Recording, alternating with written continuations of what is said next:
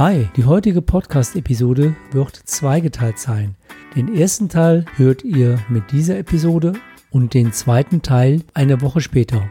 Es geht um das Thema Immobilien für Kapitalanleger und ich möchte euch in der ersten Episode eine Checkliste angeben mit den zehn wichtigsten Punkten, die du bei der Auswahl einer geeigneten Immobilie als Kapitalanlage berücksichtigen solltest. Am Schluss dieser Episode werde ich dir noch meine persönliche Einschätzung zum viel diskutierten Thema Gibt es eine Immobilienblase für Kapitalanlageimmobilien oder wann kommt die Immobilienblase mitteilen? Also bleibt dran. Bis gleich. Herzlich willkommen zu Wenn's um deine Mäuse geht, der Finanzpodcast mit Alexander Katz. Wertvolles Insiderwissen und umsetzbare Tipps unabhängig und auf den Punkt gebracht. Mach mehr aus deinem Geld, nach deinen Wünschen. Schön, dass du am Start bist und los geht's. Ich habe in der Vergangenheit in meinen Gesprächen viel mit den Kunden oder Interessenten darüber gesprochen, wie hoch kann zum einen das Immobilienportfolio sein, was er sich leisten kann, und zum anderen, welche Immobilie sollte ich mir dann kaufen, welche Art der Immobilie und was wäre dabei zu beachten. Aufgrund dessen habe ich entschieden, mit der jetzigen Podcast-Episode die ganzen Dinge zusammenzufassen in Form einer Checkliste. Bevor ich dazu komme, eine kleine Vorausschau, was dich in dem nächsten Podcast erwarten wird. Dort wirst du einiges erfahren über den Begriff Rendite bei einer Immobilie. Es gibt unterschiedliche Aussagen, unterschiedliche Begriffe, unterschiedliche Formulierungen. Zum Beispiel, was ist eigentlich eine Bruttomietrendite? Was verbirgt sich hinter einer Nettomietrendite? Oder wo liegt der Unterschied der Objektrendite zu den eben genannten Renditen? Und wie kannst du deine Eigenkapitalrendite ermitteln, also das Verhältnis zu der Immobilieninvestition zu dem von dir direkt eingesetzten Eigenkapital? Kommen wir zur Checkliste. Zehn wichtige Punkte bei der Auswahl einer Immobilie als Kapitalanlage. Du wirst dir jetzt nicht alle zehn Punkte, die ich in dieser Podcast-Episode aufführe, merken können. Deshalb gibt es dazu noch einen separaten Blogbeitrag. Der wird in circa zwei bis drei Tagen in meinem Blog unter www.alexanderkatz.de eingestellt und dort findest du dann nochmals eine kompakte Übersicht. Kommen wir zum Punkt 1. Die Art und die Verwendung einer Immobilie als Kapitalanlage.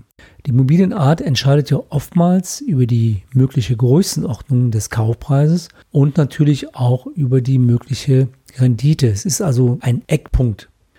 Du erwirbst zum Beispiel ein Mehrfamilienhaus, eine Eigentumswohnung oder ein Einfamilienhaus. Und hier ist es zum Beispiel wichtig, handelt es sich hierbei um einen Neubau oder handelt es sich hier um eine Bestandsimmobilie?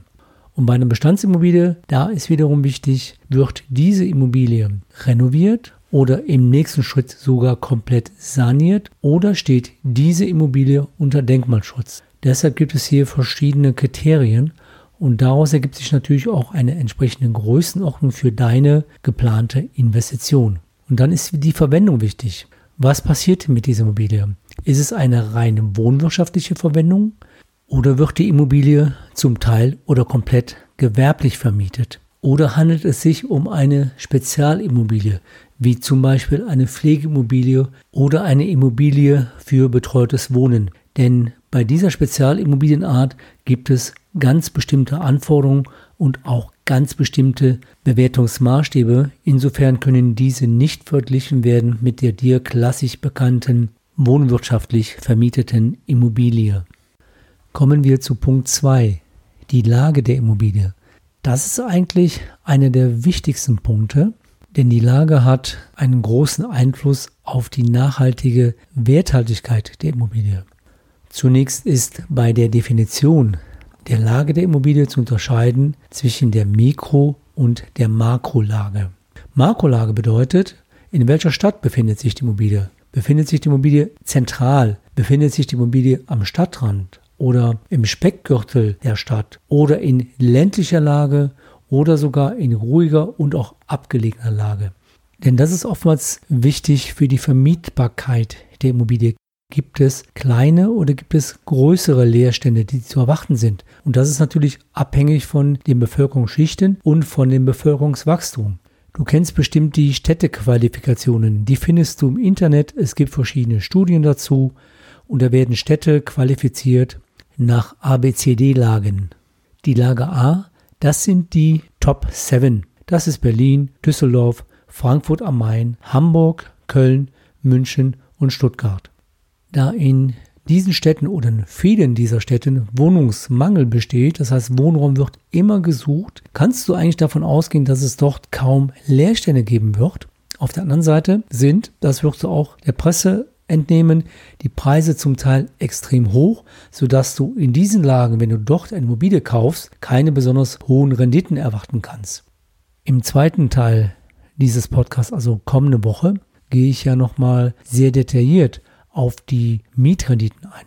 Hier kann man aber pauschal sagen, wenn du in Spitzenlagen eine Immobilie kaufst, sind Renditen, also Bruttomietrenditen von bis zu 3% maximal nach meiner Auffassung zu erwarten. Teilweise auch vielleicht sogar nur 2 oder 2,5%.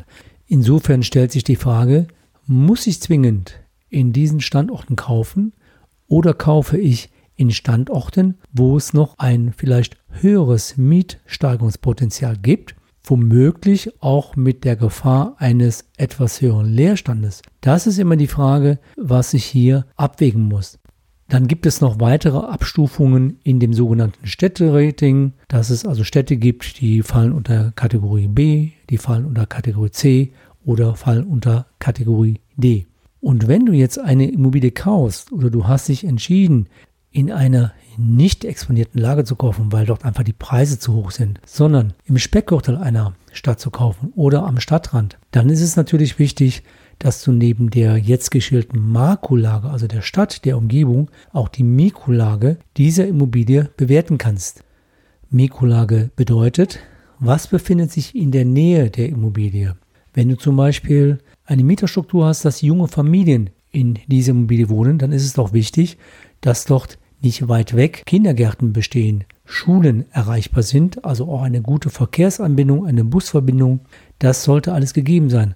Hast du eine ältere Mieterstruktur, dann ist es wichtig, dass die Läden für den täglichen Bedarf sehr schnell zu erreichen sind, dass eine gute Ärzteversorgung gegeben ist, dass in der Nähe ein Krankenhaus gut erreichbar ist, dass die Verkehrsanbindung, das heißt Bus und Bahn, auch gut ist. Das sind wichtige Punkte, je nachdem, welche Mieterstruktur hier zu berücksichtigen ist. Und darum kann ich auch nur empfehlen, dass eine Standortanalyse gemacht werden sollte. Denn genau in dieser Standortanalyse werden die ganzen Dinge geprüft. Es wird auch der Bodenrichtwert geprüft, es wird der Mietpreisspiegel geprüft. Es wird die Einwohnerstruktur geprüft, die Bevölkerungsschichten, das Wachstum, sodass man dann auch eine, ja, ich sag mal, relativ realistische Aussage haben kann, wie könnte sich eine Miete weiterentwickeln? Ist hier Mietsteigerungspotenzial enthalten? Oder gibt es Dinge, wo man sagen müsste, das könnte in den nächsten Jahren vielleicht nicht so der Fall sein? Oder sind zum Beispiel größere Investitionsmaßnahmen in den nächsten Jahren der Stadt oder der Gemeinde geplant? Ist ein größeres Gewerbeareal in der Nähe geplant? Ist der Klassiker eine Mülldeponie geplant? Oder soll eine Autobahn ausgebaut werden, dass demnächst die Autobahnausfahrt in der Nähe eines Wohngebietes ist? All dies können Faktoren sein, die den nachhaltigen Wert einer Immobilie reduzieren, die auch die nachhaltige Miete gegebenenfalls gefährden könnten. Und deshalb ist eine Standortanalyse wichtig, dass man auch weiß, welche wirtschaftlichen Faktoren, welche politischen Faktoren spielen dort eine Rolle, die zu einer anderen Einschätzung führen könnten. Kommen wir jetzt zu dem Punkt 3, der Zustand einer Immobilie. Wenn du eine neue Immobilie kaufst, also einen Neubau, dann brauchen wir über den Zustand nicht zu reden. Dann sind es in der Regel Immobilien, die auch nach den neuesten energetischen Maßnahmen und Bestimmungen gebaut werden. Dass also wirklich hier auch Energieeinsparungen berücksichtigt sind. Du hast eine entsprechende Gewährleistung. Der Preis ist natürlich im Verhältnis immer deutlich höher, als wenn du eine Bestandsimmobilie kaufst, das ist klar aber du brauchst in den nächsten Jahren eigentlich keine Sorge um den Zustand der Immobilie zu haben. Was ist aber, wenn du eine ältere Immobilie kaufst? Wenn du eine Bestandsimmobilie kaufst und du stellst fest bei der Besichtigung, hier ist gar nichts in den letzten 20, 30 Jahren gemacht worden und dies wird überhaupt nicht bei der Preisfindung berücksichtigt, dann solltest du dir tatsächlich überlegen, ist dieser Preis realistisch oder du lässt die Kosten einer notwendigen Modernisierung oder Renovierung ermitteln und verhandelst dann mit dem Verkäufer, dies hier entsprechend bei der Kaufpreisfindung zu berücksichtigen. Oftmals ist es aber bei Bauträgern zum Beispiel so, dass eine Bestandsimmobilie oder eine ältere Immobilie umgebaut wird, saniert, renoviert wird oder unter Denkmalschutz entsprechend oder unter den Bestimmungen des Denkmalschutzes renoviert werden und dann verkauft werden.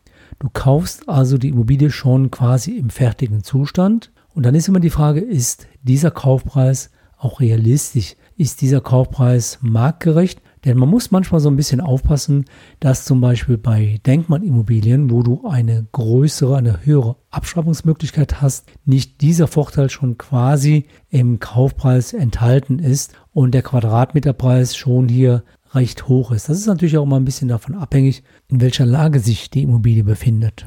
Und klar ist auch, die Handwerker haben in den letzten Jahren auch ihre Preise erhöht. In den letzten ein, zwei Jahren sind die Preise um 10 bis 15 Prozent hochgegangen. Das heißt, die Baupreise. Und das gibt natürlich auch der Bauträger inklusive seiner einkalkulierten Marge weiter. Der vierte Punkt. Die Mieterstruktur. Die Mieterstruktur halte ich für besonders wichtig. Wenn zum Beispiel eine Eigentumswohnung gekauft wird, wäre es doch wichtig zu erfahren, wie ist das Verhältnis der Eigentümergemeinschaft oder der Mieter untereinander. Denn wie heißt es so schön, mit dem Kauf der Immobilie kaufst du den Nachbarn mit. Das ist sicherlich für den Vermietungsbereich nicht ganz so relevant, als wenn du ein Einfamilienhaus zur Eigennutzung kaufst. Aber ein schlechtes Verhältnis der Mieter untereinander in einem Mehrfamilienhaus kann dazu führen, dass die Mieterfluktuation steigt. Der Mieter ist unzufrieden, fühlt sich nicht wohl, zieht wieder aus. Dann kommt wieder der nächste Mieter, du hast einen gewissen Leerstand, die Wohnung muss unter Umständen wieder renoviert werden und damit hast du auch gegebenenfalls höhere Kosten, die du vielleicht vorher nicht einkalkuliert hast.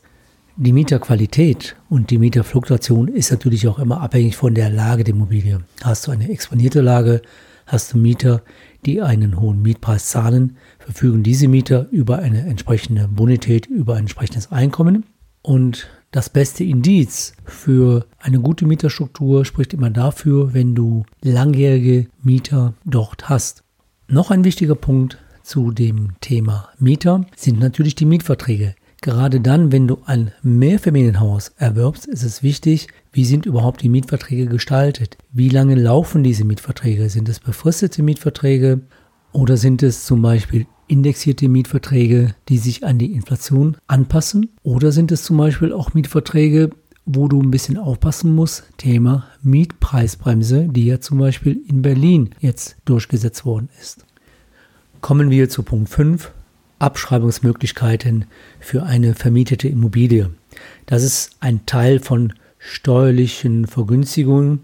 Es gibt die klassische lineare Abschreibung, die ist unterschiedlich je nach Alter und Fertigstellung des Objektes. Dann gibt es die degressive Abschreibung, die auch in Sonderfällen möglich ist. Und dann gibt es die erhöhte Abschreibung, zum Beispiel für Investitionen in denkmalgeschützte Immobilien. Neu ist ja jetzt auch die Sonderabschreibung von 4 mal 5 Prozent für Neubauprojekte. Hiermit will man ja die Wohnknappheit reduzieren und den Neubau von Mietwohnungen fördern. Dazu habe ich schon etwas in einem der letzten Podcast-Episoden gesagt. Der Punkt 6 der Checkliste. Kosten der Immobilie.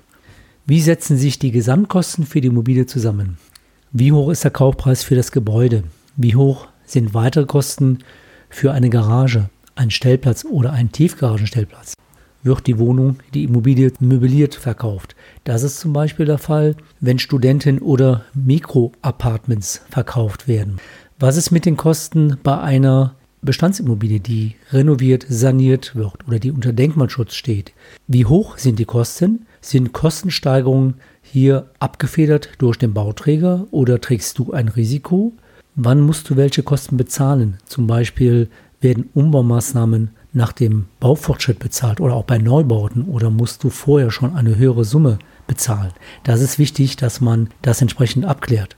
Sind sonst noch weitere Kosten im Zusammenhang mit dem Erwerb dieser Immobilie zu berücksichtigen? Zum Beispiel bei dem Erwerb einer bestehenden Eigentumswohnung in Verbindung mit der zu übernehmenden Rücklage, die schon gebildet worden ist. Kommen wir zu Punkt 7. Fertigstellung, Bezugsfertigkeit der Immobilie. Wenn du von einem Bauträger einen Neubau kaufst oder eine Bestandsimmobilie, die kernsaniert wird, die renoviert wird, dann ist es wichtig, wann ist die Fertigstellung dieser Immobilie gegeben. Zwei Punkte, warum es wichtig ist. Zum einen, erst nach Fertigstellung hast du Mieteinnahmen. Vor der Fertigstellung fehlen dir noch die Mieteinnahmen. Der weitere Punkt ist, es muss passen zu dem Finanzierungskonzept. Thema Bereitstellungszinsen, da komme ich gleich im nächsten Punkt noch drauf. Was passiert, wenn die Immobilie nicht rechtzeitig fertiggestellt wird? Was passiert, wenn die Immobilie fertiggestellt ist, aber noch kein Mieter vorhanden ist? Diese Punkte sind immer wichtig, dass man das im Rahmen des Kaufvertrages mit dem Bauträger klärt. In der Regel ist es so, dass der Bauträger für ein Fertigstellungsrisiko haftet. Das heißt, also wenn sich das Ganze vielleicht um ein halbes Jahr verschiebt, dass er für die Zusatzkosten, die du dadurch hast, entsprechend aufkommen muss. Es kann aber durchaus auch sein, dass im Kaufvertrag kein fester Fertigstellungstermin genannt ist, sondern ein Zeitraum. Und hier ist es halt wichtig für dich, für deine Planung, dass der Zeitraum nicht zu groß sein sollte, damit du eben hier deine Mehrkosten oder deine erst später beginnende Vermietungsphase berücksichtigen kannst. Kommen wir zu Punkt 8. Einnahme, Prognose. Wie hat der Bauträger, wie hat der Verkäufer die Mieten kalkuliert? Wurden die Mieten anhand von Vergleichswerten im Durchschnitt kalkuliert? Wurde der gültige oder der offiziell gültige Mietpreisspiegel hier berücksichtigt und wurden dabei auch gesetzliche Einschränkungen berücksichtigt, wie zum Beispiel das Thema Mietpreisbremse. Und die Frage, gibt es eine Vermietungsgarantie? Das heißt, dass nicht du dich darum kümmern musst, es macht ja sowieso normal eine Mietverwaltung, aber in welcher Form ist die Mietverwaltung dafür verantwortlich, dass sie auch mit ins Boot genommen wird? Es gibt oftmals bei größeren Projekten ein sogenannter Mieterpool.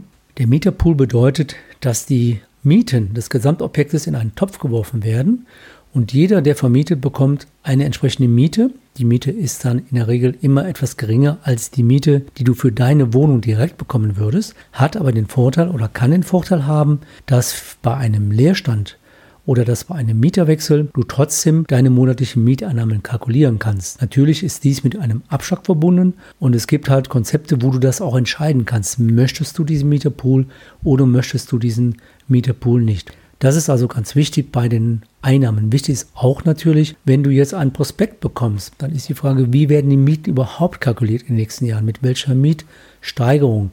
Ist diese Mietsteigerung realistisch? Entspricht diese Mietsteigerung ungefähr der durchschnittlichen Inflation?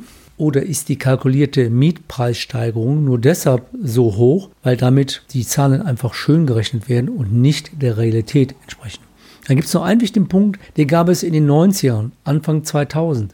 Es gab Mietgarantien von einem Zeitraum von zum Beispiel über zehn Jahren, der im Grunde genommen gar nicht realistisch war. Und entweder ist Folgendes passiert, die Firma, die die Mietgarantie gegeben hatte, abgegeben hatte, ging pleite, weil die Mieten einfach zu hoch waren und die Firma sich ja mit den wirklichen Mieteinnahmen sozusagen refinanzieren musste. Das war der, der eine Punkt. Und der andere Punkt, nach Ablauf der zehn Jahren wurde die realistische Miete dann eingenommen. Das heißt, das, was der Mieter, der dort wohnt, wirklich gezahlt hat. Und die war dann teilweise erheblich niedriger und damit kippte das ganze Renditemodell. Deshalb ist es wichtig, gibt es das heute bei einigen Bauträgern auch noch, die mit Mietgarantie arbeiten. Ich persönlich bin der Meinung, die beste Immobilie ist die, die eben nicht mit Mietgarantien arbeiten muss, sondern ganz normale Mieteinnahmen anhand der realistischen Zahlen generieren kann. Kommen wir zum vorletzten Punkt, dem Punkt 9, der Finanzierung. Zu dem Konzept, was du planst, zu deinem Kauf, muss natürlich die Finanzierung auch passen. Zu diesem grundlegenden Thema hatte ich ja bei meinem letzten Podcast ausführlich Stellung bezogen mit dem Resümee, dass die Aktiva und die Passiva immer aufeinander abgestimmt sein sollten. Zwei Beispiele bei der Finanzierung einer Immobilieninvestition als Kapitalanleger. Der eine Punkt, das hatte ich eben schon mal kurz erwähnt, das Thema Bereitstellungszinsen. Der Zeitraum bis zur Fertigstellung der Immobilie sollte immer in deinem Finanzierungskonzept entsprechend berücksichtigt worden sein. Wenn die Fertigstellung erst in zwölf Monaten kalkuliert ist, dann macht es wenig Sinn, einen Baustein zu gestalten, der in sechs Monaten nicht mehr bereitstellungszinsfrei ist. Das heißt, du zahlst dann zum Beispiel ab dem siebten Monat Bereitstellungszinsen für einen nicht in Anspruch genommenen Kreditbetrag. Und leider ist es bei vielen Banken immer noch so, dass die Bereitstellungszinsen höher sind als der eigentliche Zinssatz für das aufgenommene Darlehen. Ein weiterer wichtiger Punkt ist die Vereinbarung von Tilgungsfreijahren. Wenn du für deine Finanzierung öffentliche Mittel einsetzt, zum Beispiel für energetische Maßnahmen, dann hast du in der Regel immer ein Mindesttilgungsfreijahr von einem Jahr. Das kannst du aber auch entsprechend zum Beispiel auf zwei Jahre erhöhen, wenn du kalkulieren möchtest, dass vielleicht die Mieteinnahme doch erst später beginnt. Denn bis dahin zahlst du nur den Darlehenszins für die Inanspruchnahmen der Kreditlinie, die du aufgenommen hast. Und ein Tilgungsfreijahr kannst du zum Beispiel ja auch für das normale Darlehen der Bank vereinbaren. Kommen wir zum letzten Punkt, Punkt 10. Die Gesamtrendite-Aussage oder die Gesamtrendite-Annahme. Denn wenn du alle Punkte kalkuliert hast, die wir jetzt eben in diesen neun Punkten des Leitfadens oder der Checkliste besprochen haben, dann ist als Resümee ja wichtig, du möchtest als Kapitalanleger mit dieser Immobilieninvestition eine Rendite erzielen. Und da ist halt dann die Frage, welche Messgrößen gibt es, um eine, ja, ich sag mal, relativ verlässliche Renditeaussage treffen zu können. Was bedeutet eine Bruttomietrendite? Was ist eine Nettomietrendite? Wie ermittelst du deine Objektrendite und wie ermittelst du deine Eigenkapitalrendite? Außerdem werde ich noch andere Begrifflichkeiten beantworten, wo oftmals die Frage kommt, was bedeutet das? Zum Beispiel, was ist ein Kapitalisierungsfaktor einer Immobilie und in welcher Höhe sollte dieser Kapitalisierungsfaktor liegen und was bedeutet das eigentlich? Was ist das für eine Messgröße? Und ich gehe dann zuletzt darauf ein, wie sollte eine gesamte Investitionsliquiditätsrechnung für dich bei dem Kauf einer Immobilie als Kapitalanlage aussehen, um alle wichtigen Kostenfaktoren, alle wichtigen Einnahmefaktoren berücksichtigen zu können um unterm Strich zu wissen, habe ich mit dieser Investition eine Unterdeckung, habe ich eine Überdeckung, wenn ich eine Unterdeckung habe, in welcher Höhe kann ich mir diese Unterdeckung leisten oder in welcher Höhe habe ich diese kalkuliert und passt diese gesamte Investitionsrechnung eigentlich zu dem, was du dir mit dieser Investition vorgenommen und auch vorgestellt hast. Ja, das war heute wieder eine ganze Menge zum Thema Immobilieninvestition. Zehn Punkte in Form einer Checkliste. Und wie ich anfangs schon gesagt habe, werde ich hierzu eine Zusammenfassung als Blogartikel in den nächsten Tagen in meinem Blog veröffentlichen. Was ich dir auch noch versprochen habe, am Schluss dieses Podcasts, viele fragen ja immer, Herr Katz, wie sehen Sie das mit der Immobilienblase? Ich habe ja zu dem Thema Immobilienblase relativ am Anfang der beginnenden Podcast-Serie schon etwas sehr ausführlich dazu gesagt, wie ich das Ganze bei dem Thema eigengenutzte Immobilie sehe. Dazu gibt es einen Blogartikel zu dem Thema 0% Zinsen. Da habe ich auch mal so ein kleines Schreckensszenario beschrieben, was passieren kann, wenn man gerade im eigengenutzten Bereich die falschen und nicht die richtigen Dinge macht. In diesem Bereich der Immobilie als Kapitalanlage sehe ich das relativ entspannt. Warum sehe ich das so entspannt? Wenn du eine Immobilie kaufst als Eigennutzer, dann kaufst du immer aus dem Bauch heraus. Das sind emotionale Beweggründe. Du bezahlst auch einen deutlich höheren Preis. Bei einer Kapitalanlageimmobilie zählt im Grunde genommen die Rendite. Natürlich sind die Bruttorenditen gesunken, aber auf der anderen Seite sind natürlich auch die Sollzinsen gesunken. Aber insgesamt muss, und das ist ja das Resümee meines heutigen Podcasts, die Gesamtrendite stimmen. Und wenn diese Gesamtrendite nicht stimmt, dann wirst du als Investor auch nicht kaufen. Und wenn man den Prognosen Glauben schenken darf, dann wird gerade in den exponierten und teuren Lagen Wohnraum in den nächsten Jahren weiter knapp sein. Das heißt, kein großes Angebot, die Nachfrage ist aber groß und insofern geht man davon aus, dass die Preise steigen werden. Ich persönlich bin aber der Meinung, dass die Preise nicht unendlich steigen können, denn irgendwo möchte ich auch da eine Rendite erzielen, auch wenn ich mir vielleicht bewusst bin, die Lage ist top, ich werde keinen Leerstand haben, aber ich muss ja letztlich auch ein höheres Kapital aufbringen. Und das muss natürlich immer in einem irgendwie noch gesunden Verhältnis stehen. In anderen Lagen sehe ich es anders, das habe ich ja schon beschrieben. Wenn die Preise moderat sind, mit vielleicht einem höheren Mietrisiko, du erzielst aber höhere Renditen, dann macht es durchaus Sinn. Und jetzt gehen wir mal davon aus, es kommt die Immobilienblase. Was könnte dann passieren? Dir als Eigentümer der Immobilie kann es doch im Moment zumindest egal sein, wenn der Wert heute runtergeht, denn du hast ja die Immobilie schon. Und für dich ist doch das entscheidende Kriterium, dass in dieser Phase du weiterhin nachhaltige Mieteinnahmen generierst. Und ich persönlich glaube nicht, dass bei fallenden Immobilienpreisen auch eins zu eins die Mieten fallen werden. Wenn du natürlich genau zu diesem Zeitpunkt deine Immobilie verkaufen willst oder musst, dann wärst du in dem Moment von der Immobilienblase betroffen. Dann würdest du weniger bekommen an Verkaufspreis als das, was du womöglich einkalkuliert hast oder damals bezahlt hast. Der Käufer hätte dann den Vorteil, dass er bei dieser Situation günstiger die Immobilie einkaufen kann und er damit die Möglichkeit hat, bei wieder steigenden Preisen von dieser Wertentwicklung positiv zu profitieren. Aber auch erst wieder dann, wenn er selbst die Immobilie wieder verkaufen würde.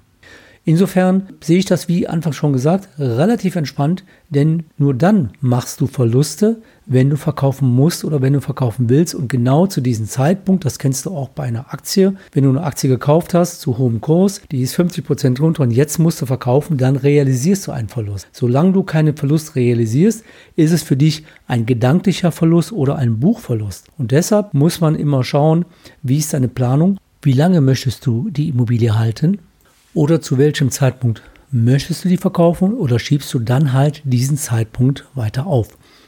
Was natürlich auch kommen kann oder kommen wird, wenn sich irgendwann mal wieder das Zinsniveau deutlich nach oben bewegt und die Finanzierungskosten höher werden, dann wird es auch so sein, dass sich die Preise wieder anpassen werden, damit dann auch die Gesamtrendite immer noch vernünftig ist, denn die Mieten können ja nicht auf einmal sehr stark nach oben angepasst werden, denn hier gibt es ja bestimmte gesetzliche Bestimmungen, die zu berücksichtigen sind. Fazit, für einen Kapitalanleger bei einer Immobilie ist die Rendite entscheidend. Und das ist wirklich der wichtigste Punkt und das ist ein sehr rationaler Punkt und kein emotionaler Punkt. Wichtig ist natürlich unabhängig davon, dass man bei der Checkliste, die ich heute durchgegangen bin, viele Punkte immer verfolgt und berücksichtigt. Denn wenn du zum Beispiel die Mieterstruktur immer weiter verschlechterst in deinem Objekt, dann werden natürlich auch die Mieten fallen, dann werden die Bewirtschaftungskosten steigen, dann hast du eine ganz andere Einnahmen- und Kostenstruktur als die, die du bei der getätigten Investition geplant hattest. Tja, jetzt hast du mein Statement zu dem Thema Immobilienblase bei Kapitalanlageimmobilien gehört. Ich hoffe, dass dir mein abschließendes Statement sowie die dir heute erläuterte Checkliste für eine Immobilieninvestition als Kapitalanlage geholfen hat, dir deine eigene Meinung zu bilden, damit du im Rahmen deiner weiteren Lebens- und Investitionsplanung eine Hilfestellung hast, die richtige Entscheidung zu treffen. Wenn du weitere Fragen dazu hast, dann kannst du mich gerne dazu auch ansprechen. Du weißt, du kannst mit mir ein Strategietelefonat führen und die Kontaktmöglichkeiten wie immer findest du dann auch in den Shownotes dieses Podcasts und auch dann in dem in den nächsten Tagen erscheinenden Blogartikel. Tja, jetzt habe ich ja schon wieder, wie bei der letzten Podcast-Episode, deine Zeit für fast 30 Minuten in Anspruch genommen. Hoffe aber, es war interessant für dich und du hast mir bis zum Schluss zugehört und sei jetzt gespannt auf den zweiten Teil in der kommenden Woche. Da geht es so ein bisschen mehr in die Zahlen rein und dann werde ich mal so ein Beispiel auch zeigen mit den Begrifflichkeiten, die ich mit der mir zur Verfügung stehenden Software gerechnet habe. Das war Teil 1 der Podcast-Episode zu dem Thema Immobilien als Kapitalanlage. Ich wünsche dir jetzt noch eine gute Zeit, mach es gut und bis zum nächsten Mal. Dein Blogger und Podcaster Alexander Katz, der Finanzpodcast, wenn es um deine Mäuse geht. Weitere Infos zu dieser Podcast-Episode findest du in deiner Podcast-App oder im Blogbeitrag zum Podcast unter wennsumdeinemäusegeht.de.